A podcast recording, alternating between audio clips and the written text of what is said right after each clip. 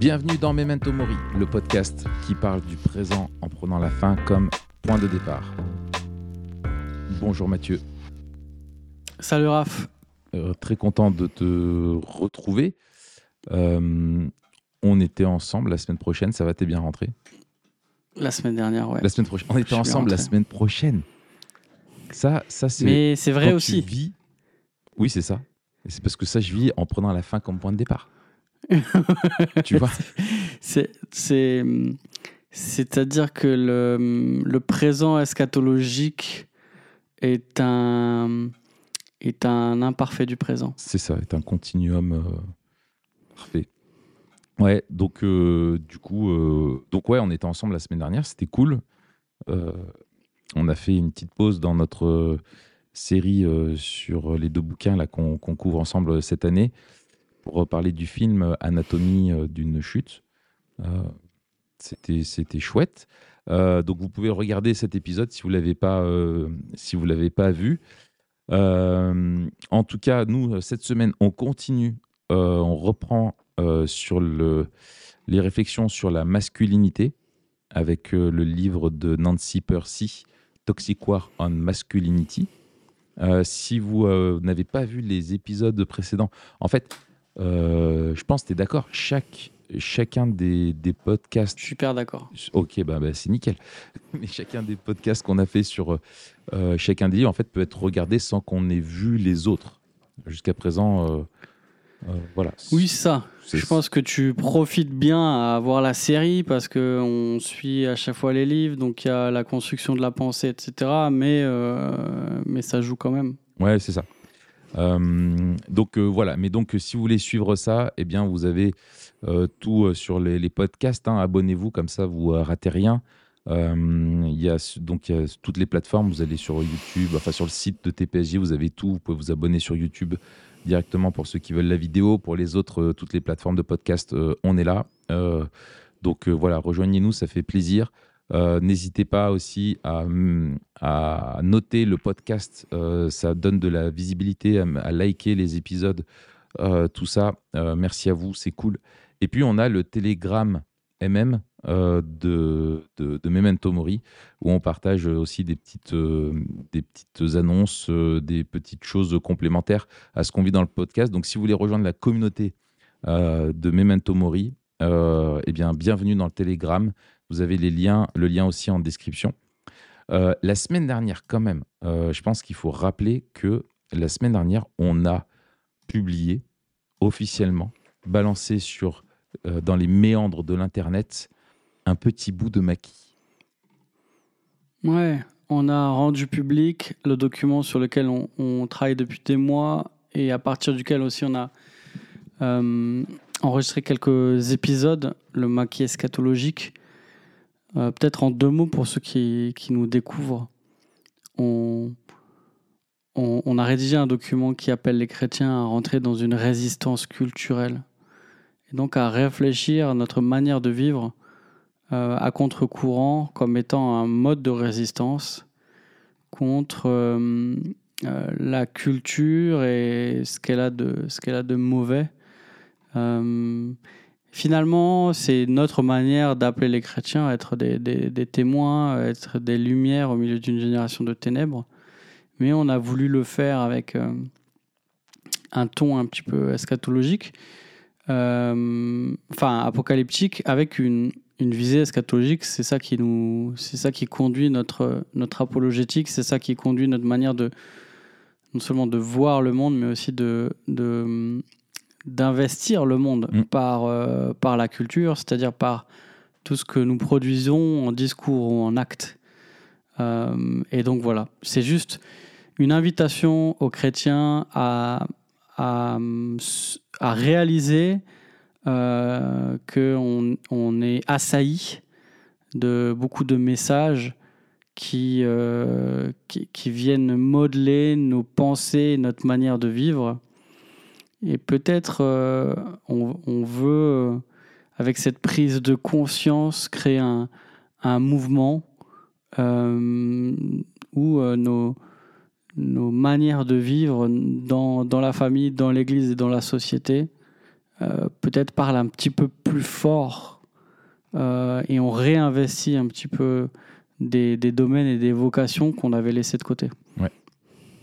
Euh, donc euh, voilà, vous pouvez retrouver le manifeste. On a fait un webinaire la semaine dernière euh, aussi qui résume tout ça. Vous l'avez aussi sur, sur le site de TPSG. donc tout est disponible. Et cette semaine, Matt, eh bien, mm. on reprend notre réflexion, notre application finalement de notre apologétique culturelle avec le livre de Nancy Percy. ce livre très intéressant euh, qui parle donc de la guerre toxique qui est faite à la masculinité.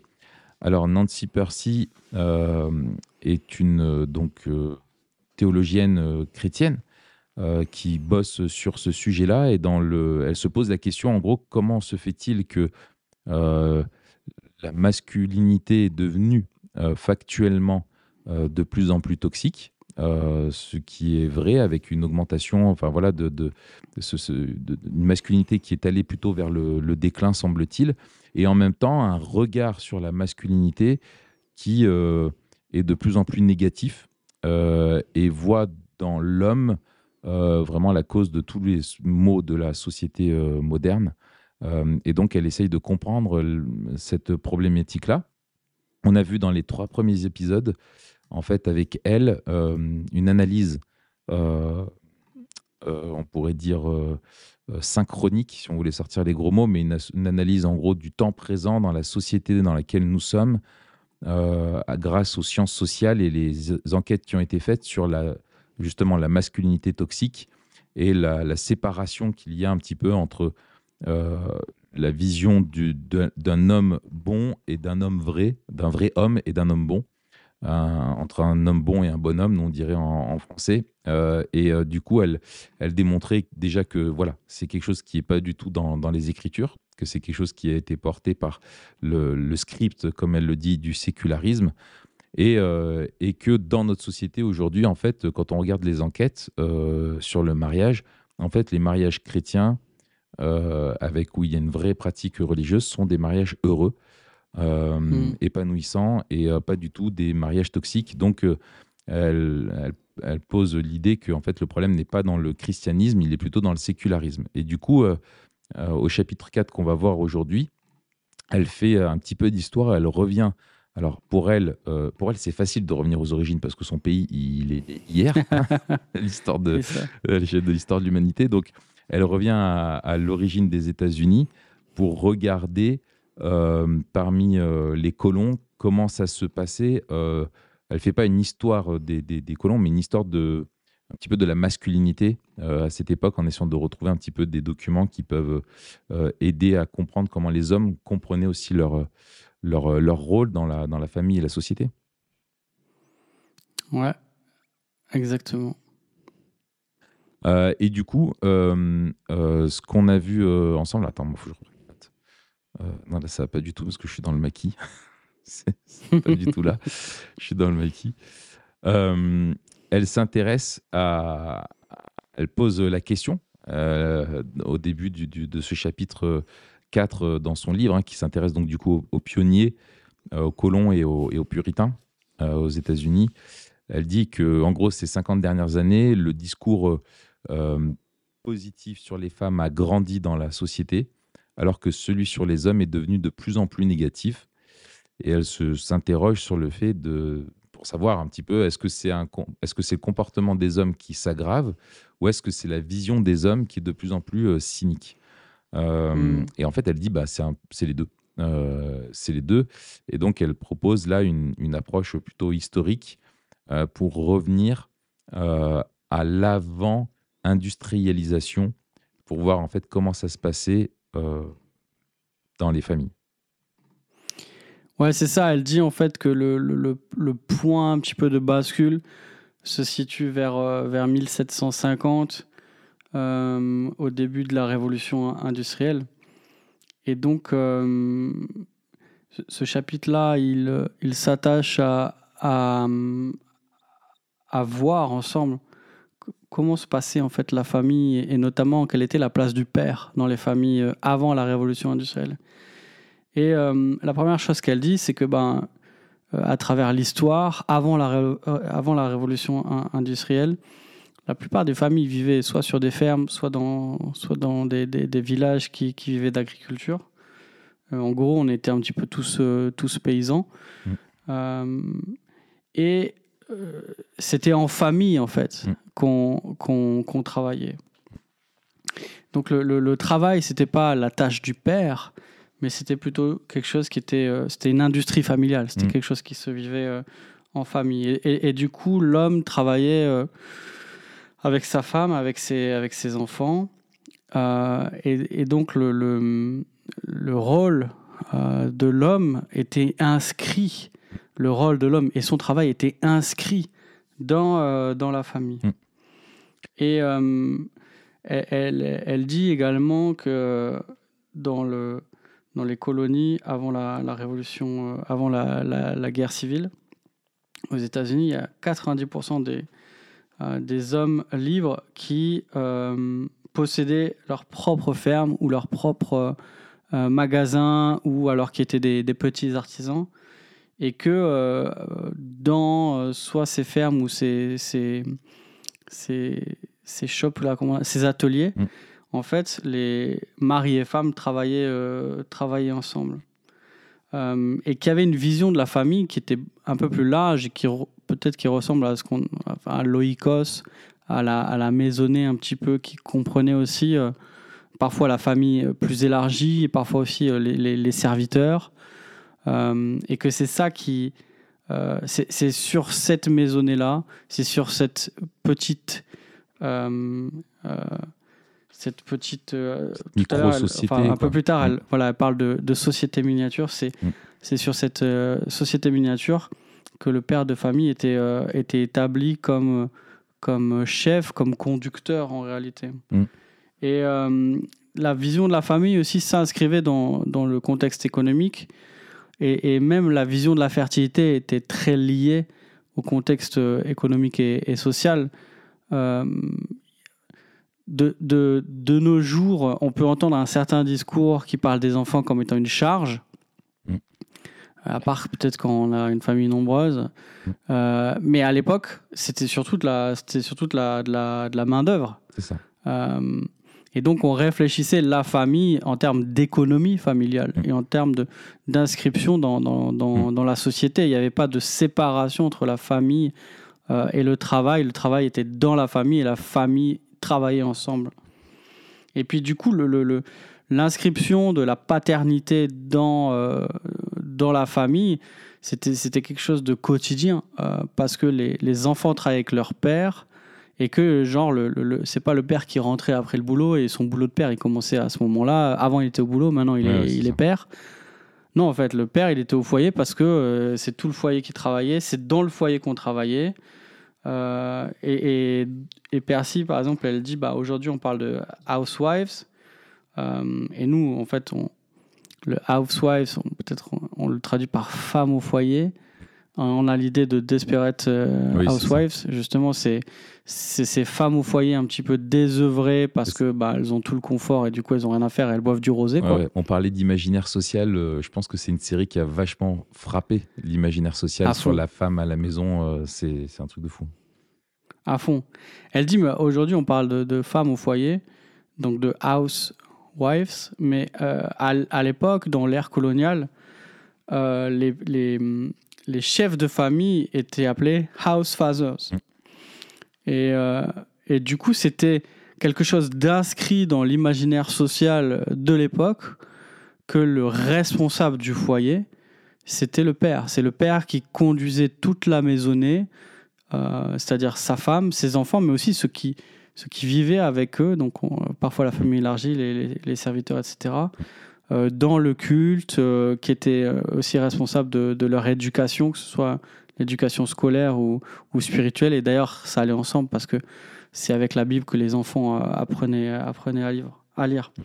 Et donc, un autre truc qu'elle souligne, qui est intéressant, c'est le lien étroit qu'il existait entre euh, la femme et, enfin ouais, le mari et sa femme dans le travail.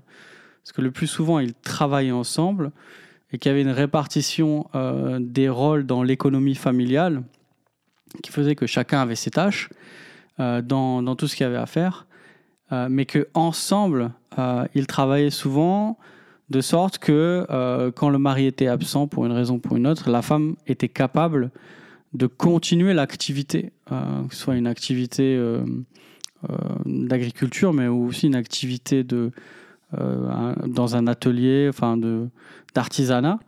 Euh, et, du coup, elle dit, mais à l'époque, d'un côté, au niveau légal, il y avait une certaine disparité entre l'homme et la femme, puisque la femme n'avait pas le droit, euh, elle n'avait pas d'existence légale indépendante de son mari. Mm. Juridique, ouais.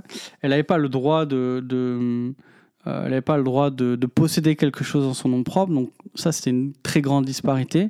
Et en même temps, elle souligne que le rôle essentiel de la femme et la manière dont l'économie familiale fonctionnait fait que en pratique, elle avait énormément plus de pouvoir qu'en théorie.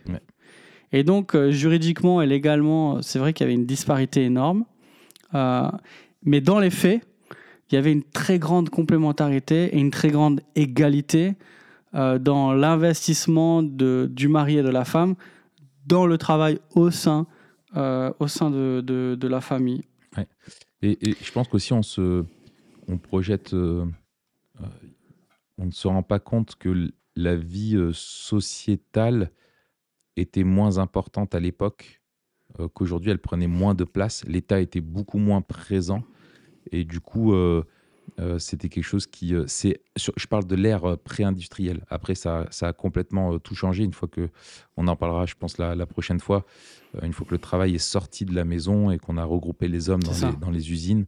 là, la dimension de la société a pris beaucoup plus de place, mais l'expérience de la société se faisait dans la famille et dans les familles qui étaient autour de toi. Et la question, on n'était pas encore dans les démocraties modernes, etc. Et du coup, la question de la, vit dans la société avec euh, euh, tous les droits, devoirs, le vote, etc., toutes ces choses-là, euh, n'a rien à voir à l'époque qu'avec aujourd'hui. Et d'ailleurs, le mot économie, son étymologie vient de justement les, lois de la maisonnée. C'est oikos, l'économie, c'est l'oikos et nomi, enfin nomia, la, loi. Et en fait, l'économie, c'est ce qu'on retrouve en fait dans les, ce qu'on appelle aussi les les tables domestiques ou les, les, codes domestiques dans les épîtres de Paul. Euh, c'est quelque chose qui remonte à l'Antiquité. On trouve ça dans Colossiens, on trouve ça chez Pierre aussi, on trouve ça dans Éphésiens, bien sûr, où il y avait euh, finalement dans la, euh, dans la, la, maisonnée, dans l'oikos, il y avait des règles avec, et tout le monde devait participer à voir ces, ces règles-là. Et la, la, révolution du christianisme a été d'amener justement de dire, ben, en fait, cette euh, économie euh, primordiale, euh, elle doit se faire selon le règne de Dieu et selon la volonté de Dieu, avec les rôles que, que Dieu donne à chacun. c'est un petit hmm. peu la, la, la révolution de, du christianisme dans l'Antiquité et qui s'est perdurée d'une certaine manière.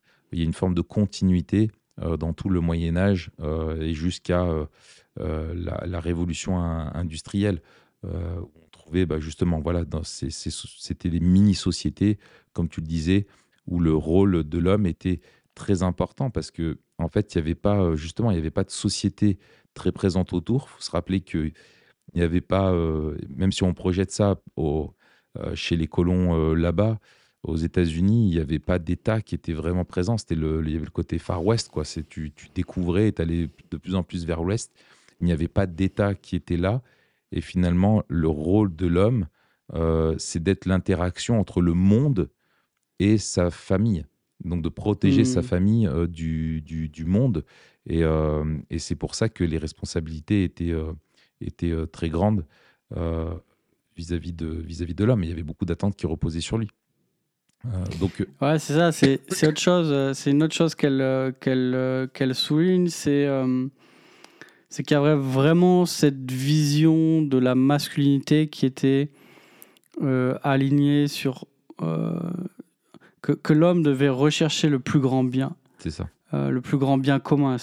C'est lui qui était en charge de rechercher le, le bien de, de la famille. C'est ça, parce Et j'aime beaucoup. Personne ne pouvait se substituer à lui, en fait. Il n'y a pas de services sociaux qui viennent t'aider, il n'y a pas de police qui viennent te secourir, il n'y a pas de tout ça. C'était la responsabilité de l'homme de s'assurer que tout le monde tient bien sa place euh, et bien interdépendant, interconnecté euh, dans la maisonnée euh, pour que la maisonnée fonctionne bien, parce qu'il en allait de la subsistance. Et donc, je, à la page 76, pour ceux qui ont acheté le livre, parce qu'on on le fait ensemble, on, vous, on vous encourage et on vous dit bravo. elle dit qui est responsable du bien commun?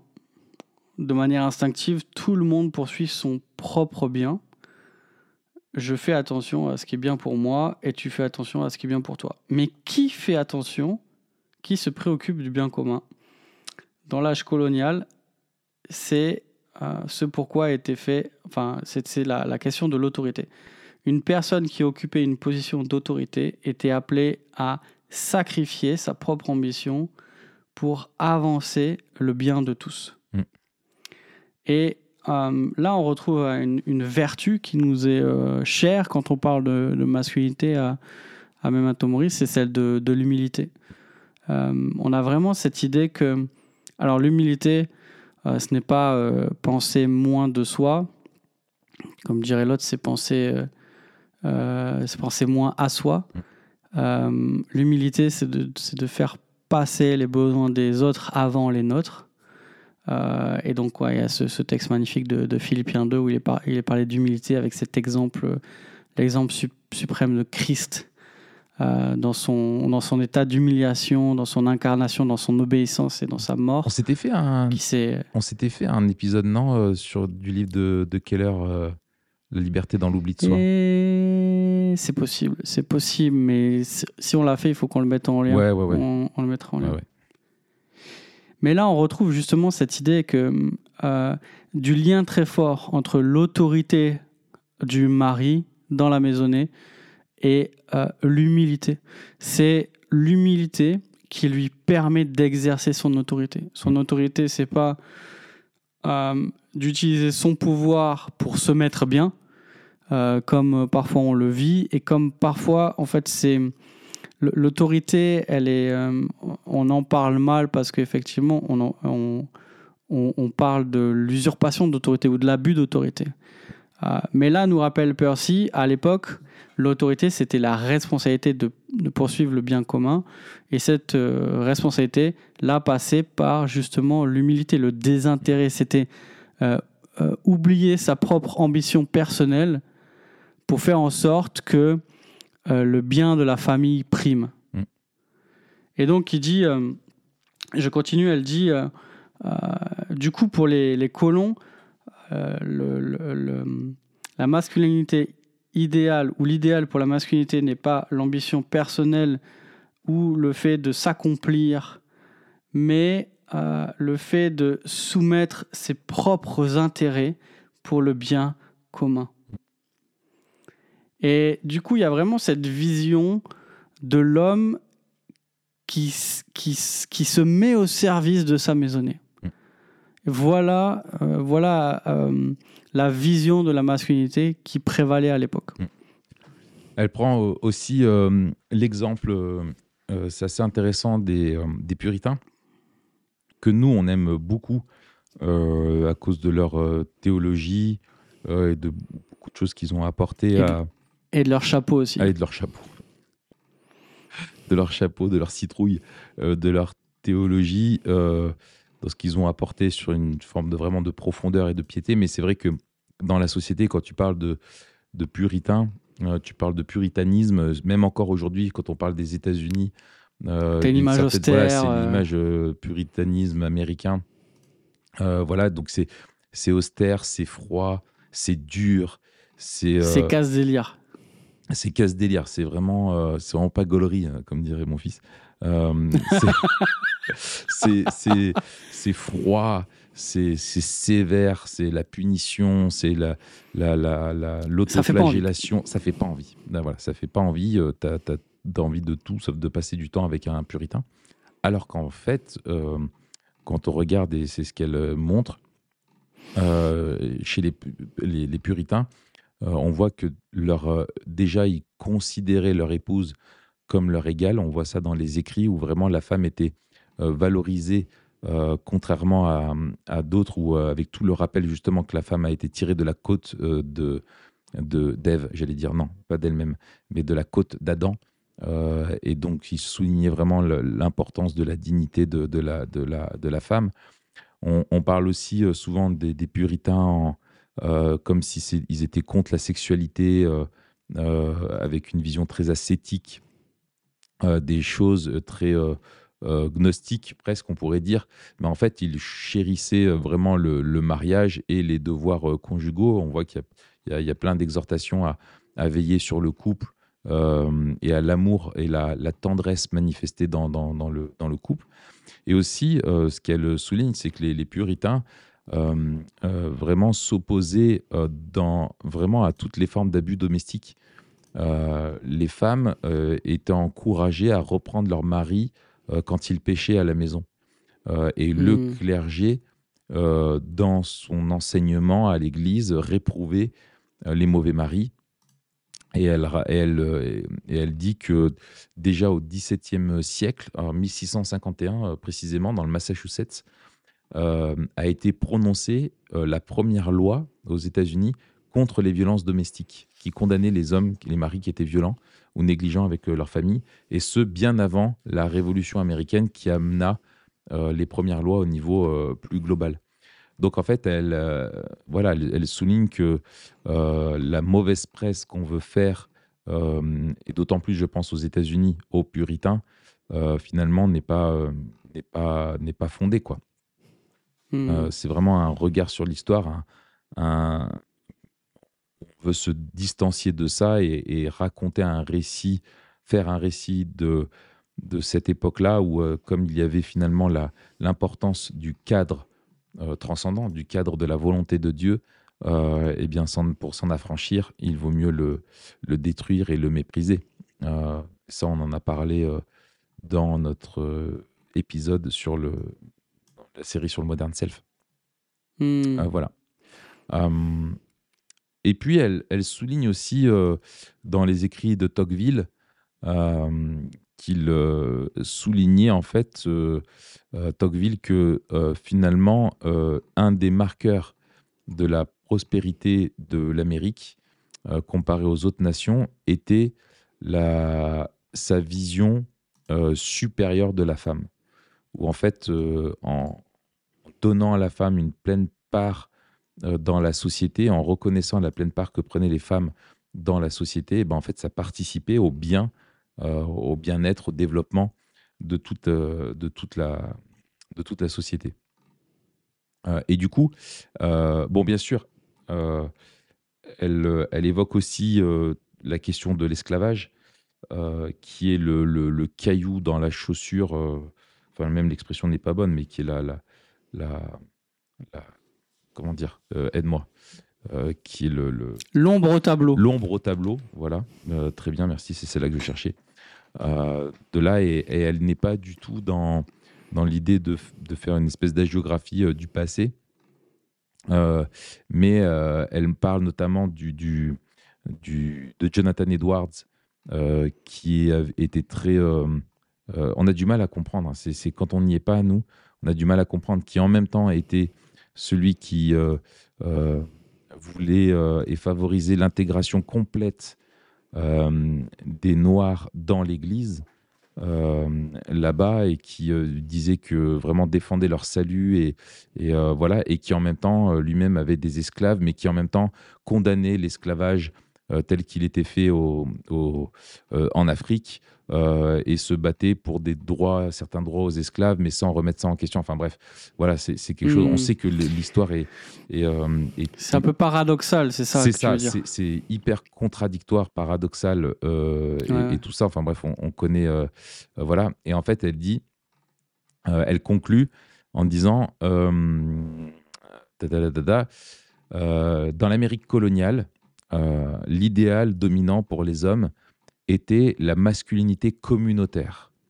L'homme bon était le bon père qui canalisait sa force pour protéger et subvenir aux besoins de sa famille et de la communauté.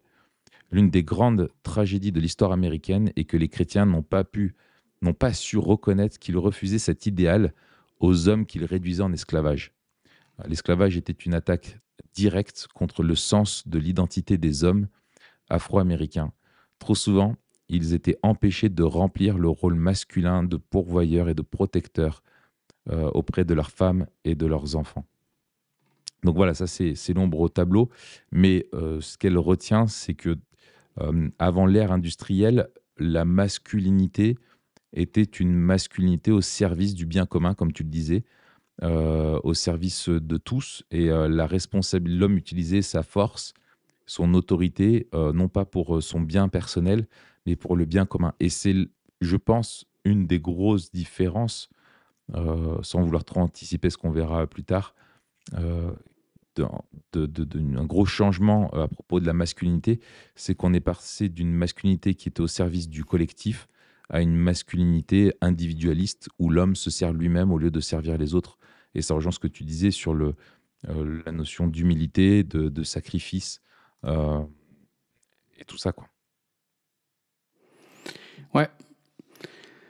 Elle conclut, je crois, avec. Enfin, euh, j'allais passer à la dernière partie. je sais pas si. Ouais, on peut y aller. Hein. Ouais, la dernière partie, euh, la dernière partie aborde euh, la phrase ou l'expression, enfin le mot, qui est traduit par aide, ou l'expression aide qui est son vis-à-vis. vis dans, euh, dans Genèse, lors de la création de, de la femme. Euh, qu'est-ce que toi, tu as souligné de, de, sa manière justement de, de, de, comment elle explique ça euh, et de comment elle l'intègre aussi à, à, son, à son discours? Ouais. Alors, Ouais, comme on l'a vu, elle montre que la femme était vraiment dans l'histoire avant l'ère industrielle aux États-Unis. La femme était vraiment avait une place hyper importante euh, dans l'économie de la famille. Euh, une famille qui une, et dans la société, une société qui est très, très organique en fait, où c'était les familles qui étaient les unes à côté des autres et qui s'entraidaient. Euh, c'était c'était ça la majeure partie du, de la réalité de la vie sociale. Donc les femmes avaient un rôle très important, elles travaillaient avec leur mari euh, et tout ça. Euh, et elle dit euh, aujourd'hui, finalement, le, mot que la femme est l'aide du mari revêt une connotation péjorative. d'infériorité, ouais. Une, ouais, voilà, une notion d'infériorité. c'est un peu synonyme de la femme qui est la servante. Euh, en gros, les hommes font le travail qui est important et les femmes sont là pour les aider à ce que eux fassent ce qui est important. Euh, c'est un petit peu la, secrétaire, quoi. Euh, tu vois, hmm. cette idée-là. Et donc, elle, revient là. c'est là que c'est intéressant, c'est qu'elle ne regarde pas juste au niveau de l'histoire, mais là, elle revient au niveau de, de ce que dit la Bible sur le sujet. Donc, c'est l'idée que la femme est l'aide de l'homme, ça vient de Genèse de 18. Euh, quand l'Éternel Dieu dit euh, Il n'est pas bon que l'homme soit seul, je lui ferai une aide qui soit son vis-à-vis. Euh, donc, c'est le mot Ézer qui est utilisé dans l'hébreu. et en fait, elle, fait quelques remarques. Tout d'abord, le, mot Ézer qualifie Dieu lui-même à de nombreuses reprises dans l'Ancien Testament. Quand on dit quand, par exemple, je, relève psaume 46, verset 1, que Dieu est pour nous un refuge et un appui, un secours, c'est le mot euh, Ézer, toujours présent dans mm. la détresse. Psaume 121, le secours euh, me vient de l'Éternel qui a fait le ciel et la terre. Euh, ça revient, ça, revient lorsqu'il est donné. quand il n'est, enfin, il est donc le mot n'est pas propre à la femme pour qualifier ce que fait la femme, mais parle aussi de ce que fait Dieu. Euh, et donc, euh, elle en tire comme implication que les femmes ont été conçues pour être euh, comme Dieu lui-même aussi, qui est un secours pour nous. et donc que hmm. Dieu les a créées à son image. Et lorsque Ézerne est, utilisé pour désigner d'autres personnes que Dieu. Il est utilisé pour euh, euh, parler de, de, la nation d'Israël qui, qui des nations qui se tournaient vers Israël plutôt afin d'obtenir de l'aide. Et donc elles appelaient cette Ézer de, de leur part. et donc le mot, clairement, donc il est soit revêtu pour un soutien militaire, soit pour parler de Dieu qui est un secours. Donc ça signifie pas que la femme, ça ne connote pas le fait que la femme est faible, docile ou dépendante de l'homme. Euh, D'ailleurs, elle... elle, souligne aussi que le mot, ce mot est employé dans beaucoup de prénoms euh, masculins. C'est ça. Moi, mon fils, mon fils s'appelle Ezra. Hmm. Euh, ça vient de, ça vient de là en fait. Ezra, ça vient de Ezer. Esdras en français, ça vient de Ezer, qui, qui a un lien avec justement le secours et l'aide. Ouais. Hmm. C'est ça. Ouais, ouais, voilà. Eliezer et Ben Nezer et, tous les, les, euh, les airs. Euh, et donc, euh, voilà. Et donc, elle, dit que le sens ézer peut être rendu par allié. l'homme et la femme ont été créés pour une mission commune que l'homme ne peut remplir seul. comme l'écrit un théologien, la femme n'a pas été créée pour servir l'homme, mais pour servir avec l'homme. Dans Lost Woman in the Bible, Caroline Custis écrit Ève et toutes ses filles sont des Ézers, des guerrières fortes qui se tiennent aux côtés de leurs frères dans la bataille pour le royaume de Dieu. donc cette idée de, d'aide est vraiment cette euh, notion d'allié. Euh, on fait équipe. Euh, on a des rôles différents, mais on fait partie de la même équipe. et c'est pas, t'es pas un second couteau, t'es pas un remplaçant, t'es pas un porteur d'eau. Euh, sur la touche. Tu n'es pas le, là pour faire des, des massages à ton mari pendant que lui il travaille. Tu es là euh, euh, créé comme son vis-à-vis qui travaille avec lui. et, c'est là où le, deuxième mot qui revient aussi, c'est celui de vis-à-vis qu'elle qu'elle dissèque un petit peu. Ou en hébreu, le mot c'est kenegdo, kenegdo euh, qui signifie littéralement quelqu'un qui se tient devant ou qui se tient face à face. Euh, et donc elle rappelle que l'idée, c'est que Ève a été créée pour correspondre à Adam, à être sa, sa, contrepartie, son complément euh, parfait. Et en gros, en, creux, ça veut dire que l'homme ne se suffit pas à lui-même pour accomplir le mandat de Dieu et pour le représenter sur terre, et là, elle a, elle a une image qui est euh, vraiment belle. Elle rappelle, elle dit, euh, Adam avait au-dessus de lui euh, Dieu et les, et les animaux en dessous de lui. Ce dont il avait besoin, c'était quelqu'un qui soit à son niveau. Lorsqu'elle mmh. a été créée, il l'a immédiatement reconnu comme une personne créée à partir de, sa de son propre corps. Tu es l'os de mes os, la chair de ma chair. Hein. c'est la, première chanson d'amour euh, jamais écrite. Euh, et euh, elle, elle était un Nézer Kenegdo, donc cette aide vis-à-vis, hein, cet allié face à lui, précisément parce qu'elle n'était pas une assistante inférieure, mais une compagne légale pour, pour l'aider. Et donc, voilà, elle souligne, et c'est des choses qu'on a, qu'on a déjà évoquées plus, plus tôt, le partenariat qu'il y a entre l'homme et la femme pour le mandat culturel qui est donné l'égalité de, dignité. Et elle souligne que dans l'Antiquité, cette vision de la femme était totalement unique. Euh, le fait que la femme soit euh, comprise comme étant l'égale de l'homme, euh, c'était quelque chose de complètement révolutionnaire. Ouais, c'est clair. et, et, on, alors, on renvoie aussi à notre, à notre épisode sur, sur le mandat culturel. Oui. pour bien comprendre ce qui se joue, c'est vrai que c'est aussi une, manière avec laquelle on est à l'aise, c'est-à-dire de, de, lire l'image de Dieu en lien avec le, le, mandat culturel. Euh, mais du coup, se pose la question, et elle pose la, elle pose la question, euh, mais est-ce qu'il n'y a pas dans, dans, dans la Bible euh, l'idée que la femme soit un, sexe faible? Mm. Elle parle un, vase plus fragile, enfin voilà, peu importe les... Mm les, traductions, elle parle de ce passage d'un Pierre 3. Mm. Et du coup, elle demande, mais est-ce que, est que ça, c'est c'est pas quelque chose où, enfin, c'est pas un endroit où la Bible justement implique l'infériorité de, de, de, la femme? Qu'est-ce que qu'est-ce qu'elle dit là-dessus? Alors, elle, effectivement, elle, euh, elle fait référence à un Pierre 3,7 hein, où Pierre dit aux hommes vivez, au mari, vivez de, de même en montrant de la compréhension envers votre femme, en tenant compte de sa nature plus délicate. Montrez-lui de l'estime, car elle doit hériter avec vous de la grâce de la vie. agissez ainsi afin que rien ne fasse obstacle à vos prières. Donc, ouais, cette question de la nature euh, plus délicate, c'est la S21, sexe faible, les vieilles versions, euh, euh, sexe plus faible, je crois, les vieilles versions second. alors, c'est l'autre point, elle dit qu'il faut, qu'il faut souligner, qu'il faut lever, parce que c'est aussi une des choses qui peut bloquer les, gens. alors, déjà, bien sûr, ça ne veut pas dire plus faible en intelligence, en, valeur, en moralité, ou, euh, etc. Euh, elle, elle souligne deux choses. Elle dit euh, d'abord qu'elles ont moins de pouvoir.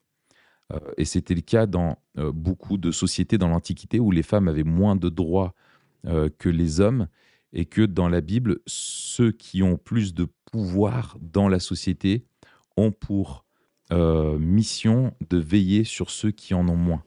Et c'était le cas euh, dans l'Antiquité pour, euh, pour les femmes. Et donc, l'homme devait euh, veiller, à la femme. Et elle fait des parallèles encore aujourd'hui. Elle dit finalement, les femmes dans notre société, bah, contrairement aux hommes, elles vont être contraintes par les grossesses, par, par des choses comme ça qui peuvent les incapaciter ou leur faire perdre une forme de, de, de, de, de de, dire de puissance sociale, mais de, capacité dans la société, parce qu'elles doivent se concentrer sur euh, euh, la naissance des enfants ou des choses comme ça, et que euh, du coup, les hommes doivent veiller sur elles. Mais surtout, ce qu'elle souligne, c'est d'abord que elles sont plus faibles dans le sens physique. biologique, elles ont moins de force, elles sont plus vulnérables face aux agressions et notamment bien sûr les agressions sexuelles. Euh, et donc euh, que l'homme doit prendre en, compte euh, le fait que la femme est physiquement moins forte que lui, plus fragile, qu'elle n'avait moins de droits et que donc il devait être bienveillant, vraiment protecteur vis-à-vis d'elle. en, en termes en termes modernes, on pourrait dire que euh, euh, ce que Pierre voulait euh, éviter, c'était l'abus, en fait. Exactement. Exactement. En fait, c'est vers là qu'elle va, où elle dit en fait que le, elle dit si nous reconnaissons pas le pouvoir supérieur des hommes, nous n'imposerons pas de contraintes morales, nous leur imposerons pas de contraintes morales ou éthiques. Dans un monde déchu, il est naïf de penser que quiconque détient un pouvoir l'utilisera toujours pour le bien. Sans garde-fous hmm. moraux, les hommes, en général, seront plus dangereux que les femmes. Parce qu'ils sont plus forts. Euh, tout simplement. Et c'est ce qu'on voit dans la société. Hein. C'est la délinquance et tout ça. Bref. Non pas parce qu'ils sont intrinsèquement plus mauvais, mais parce qu'ils ont plus de pouvoir et donc une plus grande capacité à faire le mal. Et donc elle dit justement, le but de Pierre, c'est de donner à l'homme, de rappeler à l'homme à quoi doit servir sa force et son pouvoir.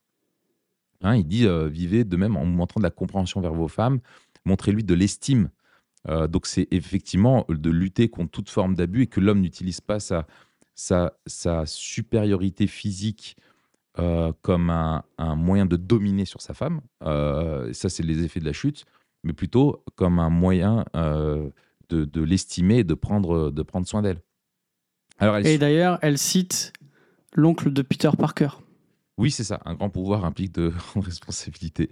Euh, tout à fait. Et c'est, et, c'est, tout à fait vrai. Et d'ailleurs, en fait, euh, on parle de super-héros, tu parles de super-homme, tu vois, euh, quand on parle d'eux. Et en fait, bah, on attend des exigences morales encore plus grandes.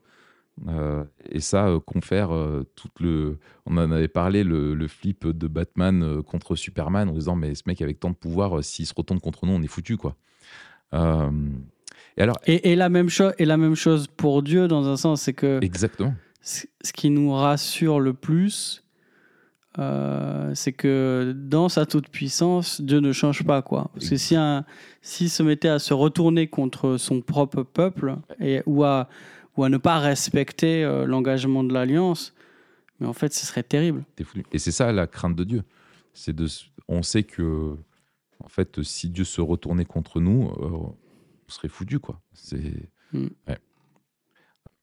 Et alors, elle dit, elle, euh, elle dit, c'est assez dommage parce que tu as des sciences sociales. Elle dit, elle a affaire à, des, à ces étudiantes qui, féministes qui souvent arrivent et disent qu'en fait, c'est les sciences sociales euh, qui, que l'infériorité la, physique des hommes, c'est une construction sociale.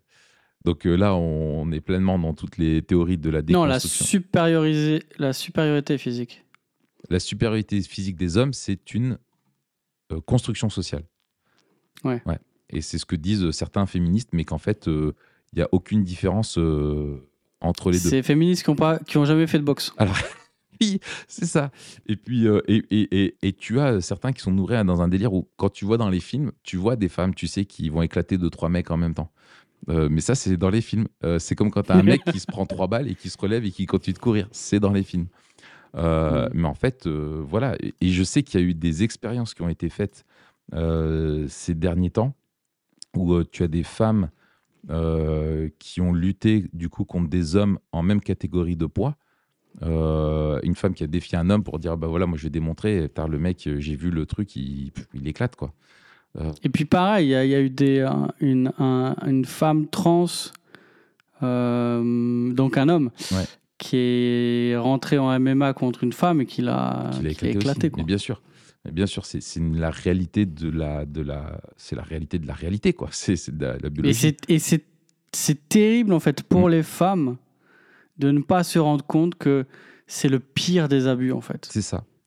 C'est de les mettre face à un danger en disant qu'il n'y en a pas. C'est ça, exactement. Et en leur disant qu'elles n'ont pas le droit de pas reconnaître que c'est une femme comme elle. Enfin bref, c'est terrible. Euh, tu as eu pareil dans le MMA. Euh, il y a eu un combat qui a été, euh, qui a été fait avec une, une, femme qui était pro et l'autre qui était semi-professionnelle. Et en fait, euh, bah, tu vois, le gars, il, il, patiente, il patiente, il patiente. Et puis, en fait, dès qu'il porte deux coups, c'est terminé, quoi. Tu vois, c'est. Euh, euh, voilà, il y avait une. ça avait fait du bruit, là, je me souviens. il y avait l'équipe nationale de football féminine aux US qui avait rencontré des U15 masculins. Donc, elles, elles font les JO. Enfin, l'équipe nationale américaine, c'est quand même une des meilleures. Elle a gagné plusieurs titres mondiaux elle s'est fait éclater, euh, elles se sont fait éclater, quoi. Tu vois Parce que bah, mmh. déjà à 15 ans, un homme court plus vite, il est plus puissant. Euh, et voilà, ce qui ne veut rien dire au niveau technique, elles savent jongler, faire les passes et tout ça, mais sauf que physiquement, tu ne peux, pas, euh, tu peux pas rivaliser, quoi. Donc, donc voilà, donc elle, elle dit au contraire, il faut reconnaître la différence entre les deux pour responsabiliser les hommes et leur dire que leur, leur force, euh, leur est donné par Dieu dans le but de servir, de protéger, de pouvoir se sacrifier pour ceux qui sont plus faibles que lui, que ce soit des femmes ou que ce mm. soit des, des, enfants. Euh, voilà. Donc, euh, voilà, et ne, et ne, surtout pas utiliser notre force pour imposer notre volonté, mais de traiter les autres avec respect. Quoi. bon, ça, on en a déjà, déjà parlé. Euh, après ça, elle, euh, je te, on avance un petit peu. Après ça, elle, euh, elle, elle parle plus précisément de le, du pouvoir particulier des femmes, c'est-à-dire que, mm. la manière dont Dieu a créé les femmes avec des, des capacités que les hommes n'ont pas. C'est ça. Elle rappelle effectivement que les femmes démontrent, euh, ne sont pas faibles euh, à cause d'un truc tout simple qui s'appelle la vie. qui s'appelle la vie et le fait déjà de donner la vie. Et que ça demande. le truc le plus ouf. le truc le plus ouf, voilà, exactement. Et que ça demande des ressources, des forces, des qualités incroyables. Et que les femmes se montrent d'ailleurs dans les tests d'intelligence émotionnelle souvent meilleures que les hommes parce qu'elles sont et elles démontrent des capacités euh, vis-à-vis des enfants que les hommes n'ont pas, dans la manière d'interpréter leurs besoins, de supporter les, sacrifices, les souffrances que ça demande euh, dans le bas âge. Euh, la grosse dédicace à, Marion, ma femme, sur sa patience avec euh, les enfants ou moi quand j'entendais des pleurs je me barrais à l'autre bout de l'appartement je mettais de la musique dans les écouteurs à fond le chacal non mais le soir tu sais les pleurs du soir je sais pas si vous avez connu ça vous je, on, a eu, on a eu deux, deux, deux, deux gars aussi. J'ai eu ça, les pleurs du soir? Mais nous, c'était Abby, euh, mon aîné, là, qui était comme ça. Tous les soirs, il y avait une heure et elle décompressait, en fait, et elle chiale. Et Marion, elle, elle supportait ça avec un calme olympien, un stoïcisme euh, euh, qui, c'était fou. Et moi, j'en pouvais plus. Moi, je, pétais un plomb d'entendre tous ces pleurs. Euh, et donc, bref, voilà, elle démontre, hormis la blague, vraiment toute la, voilà, les capacités qu'ont les femmes, les ressources qu'elles ont et qui démontrent vraiment aussi leur, leur force et leur, leur force aussi mentale, émotionnelle qu'elles ont. Et donc, et elle dit en fait que quand les femmes manifestent leur amour euh, et leur force pour prendre soin euh, des autres, et en particulier des enfants, elles révèlent euh, le caractère de Dieu, car elles sont à son image. Et, mmh. donc, elles, et, en fait, masculinité et féminité reflètent que nous sommes à l'image de Dieu. Et donc, elle, elle reprend dans les Écritures comment Dieu, des fois, s'identifie euh, euh, à, la, à la mère poule, tu sais, où, les, où on trouve du refuge sous ses ailes, comme les poussins, où il dit, où Dieu, ou dans Ésaïe en 66-13, dit comme, tout comme un homme est consolé par sa mère, je vous consolerai moi-même. Donc Dieu qui console son, son peuple comme une mère. Jésus ah, qui utilise aussi la, la, métaphore de, la, de la poule pour euh, parler de ça. Paul aussi qui dit qu'il a été comme une, euh, comme une mère qui, euh, pour les, les, Thessaloniciens, etc. Et bref, et, donc elle dit que finalement, quand on voit la compassion et l'amour d'une mère en action, nous voyons des attributs de Dieu qui se manifestent parce qu'elles sont à son image. Et donc la, mmh. féminité nous aide à comprendre, comme la, la force chez l'homme nous aide à comprendre certains attributs de Dieu, eh bien, la, féminité de la femme, avec sa, compassion, son amour, sa patience, son abnégation, euh, nous révèle des choses de, Dieu. Et donc, elle, et elle dit, hein, elle dit l'implication est qu'il y a des choses que nous apprenons mieux sur Dieu des femmes, tout comme il y a des choses que nous apprenons mieux des hommes. Un homme qui ne respecte pas les femmes aura une vision déficiente de Dieu. Ça, c'est excellent. Hmm. Après, elle, cite, un, cite euh, Darrow Miller dans un, dans un livre qui s'appelle euh, Nurturing the Nation, Nourrir les nations. Elle dit, euh, donc il dit, lorsque nous croyons que l'homme est supérieur à la femme, nous nions tous les attributs de, tous les attributs de Dieu qui se manifestent plus pleinement chez la femme et nous nous privons et nous nous en privons nous-mêmes. Et elle dit, hein, pour clarifier, dans les Écritures, Dieu est représenté comme agissant avec tendresse comme une mère, mais nulle part il est dit que Dieu est une mère ou qu'on s'adresse à lui en tant que mère. Euh, confère à hmm. certains, euh, euh, certains libéraux fans de la déconstruction. Hmm. Donc voilà. cool. En gros, si on nie la, la, beauté, la dignité de la féminité, en fait, on, on, a une vision qui est défaillante de Dieu. Euh, et avant l'industrialisation, euh, hommes et femmes travaillaient ensemble dans le foyer pour euh, la survie du foyer et les hommes avaient compris leur rôle de veiller sur la famille, d'être des prêtres dans leur, dans leur famille. Si on hmm. fait la synthèse de ce qu'on a vu aujourd'hui. C'est ça. Hein. Ouais, exact.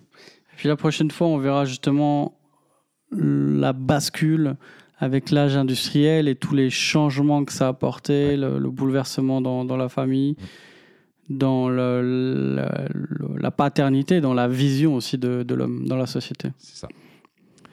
Et puis, on, je crois que la prochaine fois, on va revenir, la, la prochaine, euh, le prochain podcast, on va revenir sur euh, le, le, livre de Carl Truman sur le modern self. Hein. Il me semble un livre aussi passionnant. Euh, très enrichissant. Donc, euh, on se retrouvera pour ça. Euh, je ne sais pas de quoi ça parlera dans le chapitre, mais on verra. De toute façon, vous verrez le titre. vous aurez toutes les infos en temps en heure. Donc, tout va bien. si vous n'avez pas écouté les, chapitres précédents, peut-être ça vaut le coup. Ouais. De, de, se mettre à la page sur Truman. C'est ça. C'est ça. En tout cas, si vous avez été encouragé, n'hésitez pas à mettre 5 étoiles. Si vous voulez poser des questions, interagir avec nous, c'est dans Telegram. Et on vous dit à la semaine prochaine. Hasta la vista.